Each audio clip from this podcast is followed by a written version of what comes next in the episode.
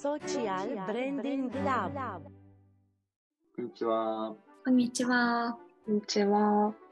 今日はですね、あの、ツイッターでバズっていた、あの、ビッグボーイって、わ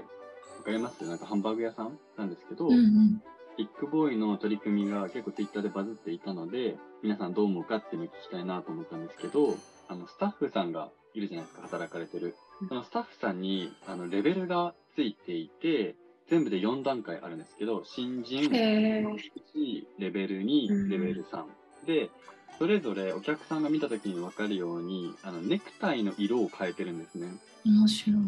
緑、青、赤、ゴールドってなってくんですけど、それに合わせて、なんか、なんだろう、一言みたいなのがあって、新人は勉強中です、頑張ってます。で、レベル1の青だと、一通りできます、慣れてきました。で、レベル2が自信あります、お任せください。で、ゴールまで行くと、いつでもお声掛けください、すべて対応しますっていう、あの、ちょっとビッグボーイがネクタイの色によって分けてることに対して、まあ、SNS 上ではめちゃくちゃいいみたいな、これ欲しいみたいな意見もあれば、なんか逆にその新人っていうことを相手に示すことによって舐められるんじゃないかとか、うん。こうあの、クレーマーの一番の名台詞といえばやっぱ上のもの出せだと思うんですけど、そういう時に、上のものって言ってね、青とか赤が出てきたら なんか、いや、ゴールド出せみたいな感じになるんじゃないかとか、結構なんかそういう懸念とかもあって、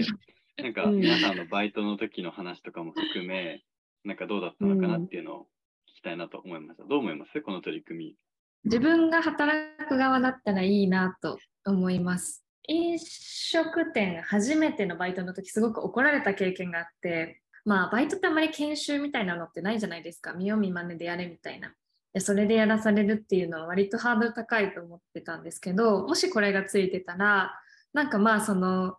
ある意味自信を持ってわからないなりにやれたかなみたいな。そのみんなと同じようにしないといけないっていう固定概念がすごくこう苦しめてたなと思うのでそういう意味で働く側としていいなと思いつつ実際に自分がお客さんで行くことを考えると正直青もゴールドも赤も関係なくちゃんと対応してもらいたいってきっと思うのでなんかその働いてる側はあくまでもまあ示してもいいんですけどそこにこう甘んじることなく働いてほしいなと 思いました。確かに。あの、色分けしてもう誰もが、あ、この人はこのランクなんだって、ある意味わかる状態じゃないですか。で、なんかそのお店側と、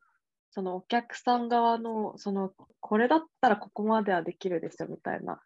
うん。なんかそのズレみたいなのが起きてきた時にすごいややこしいなと思ってて、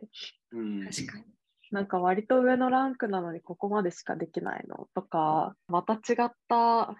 クレームみたいなのが飛んでくるんだろうかって思って、じゃあ上に上げるみたいな判断が結構慎重にならざるを得ないんだろうなって思ったり、時給とか変わるのかなとか。某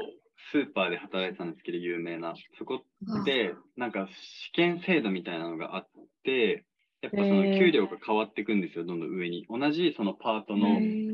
お姉様方の中でも、実はなんかこう、なんかランクみたいなのがあって、でそれによってやっぱ締め作業できる人、できない人とか、なんかその仕事内容もまあちょっと変わって、時給もちょっと変わってみたいな感じなんですけど、それをお客様が知る由はないというか、はいはいむしろあはい。の働いてる身内同士でも誰がどのランクかとか正直わかんなくて本人が言わない限りは。うんうーん。だけど、まあ何かこうトラブルがあった時に主任とかがいない時はそのパートの中でもそのまあ偉い人にみんな聞くみたいな感じになってるんですけど、うんうちゃんとその給料面に反映されてるパターンもあるけど、お客さんにはわかんないパターンもあって、ん。うん、で、これはもうがっつりわかるじゃないですか、お客さんには。うん。で、なんかこれと似たようなのでいくと、あの、マックがなんかめちゃくちゃシールつけてるのわかります？名札に。あなんか多分、あれ、ちょっとよくわかんないですけど、できる範囲が多いのか、なんか、人によってめっちゃその、なんか軍隊のバッジっていうか、なんか勲章みたいな感じで、めっちゃつけてるんですよ。へえ。気づかなかった。なんかあれもなんか試験かわかんないけど、なんかあるっぽいんですよね、多分。うーん。そうなんだ。がシールがあるんですよ。これか。えー、あ、うん本当だ。なんかエキスパートっていうシールが貼ってあったりとか、本今当だもあんのかなこれなんか僕のはなんか、あ、人によってシールの数が違うんだと思って、でこれはなんか正直、まあわかんないじゃないですか。なんかお店の中のうん暗号っていうか記号であって。でもこれをやるっていうのは多分何かしらのモチベーションとかには寄与するのかなと思ってて、今回のビッグボーイも、なんか上を目指すんだみたいな感じうんの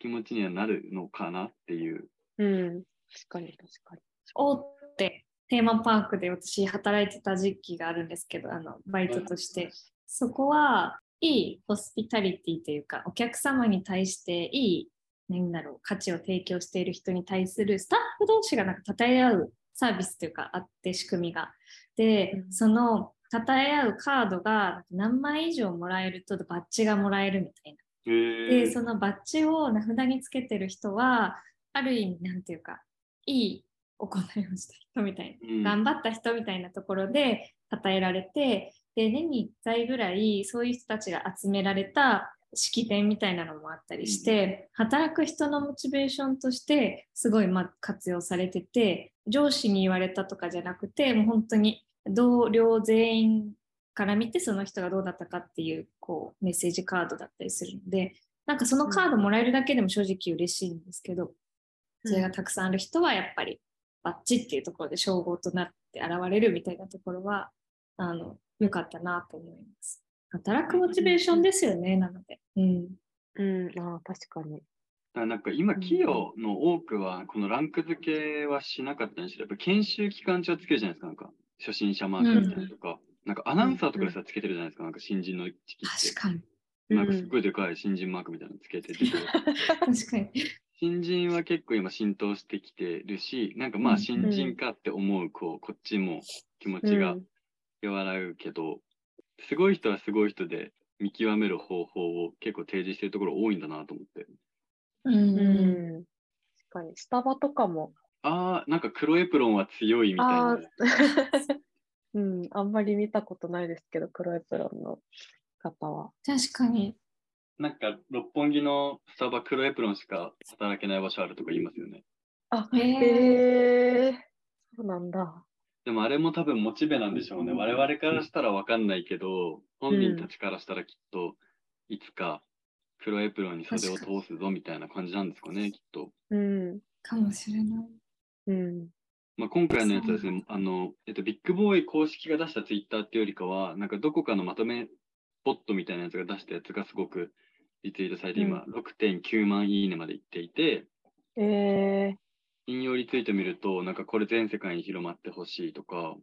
うん。なんか病院スタッフの方がうちにも入れてとか、スーパーの方うんうんうんもこれ入れて入れてみたいな感じなので、なんかもしかしたら今後増えていくのかなって思いました。うん。うんはい。なんか双方にとって結構プラスが多そうだなっていうことで、うん。うん。もしあのビッグボーイに行った際には、緑の方には優しく、ゴールドの方に困ったら聞いてみてください。はい。ありがとうございました。ありがとうございます。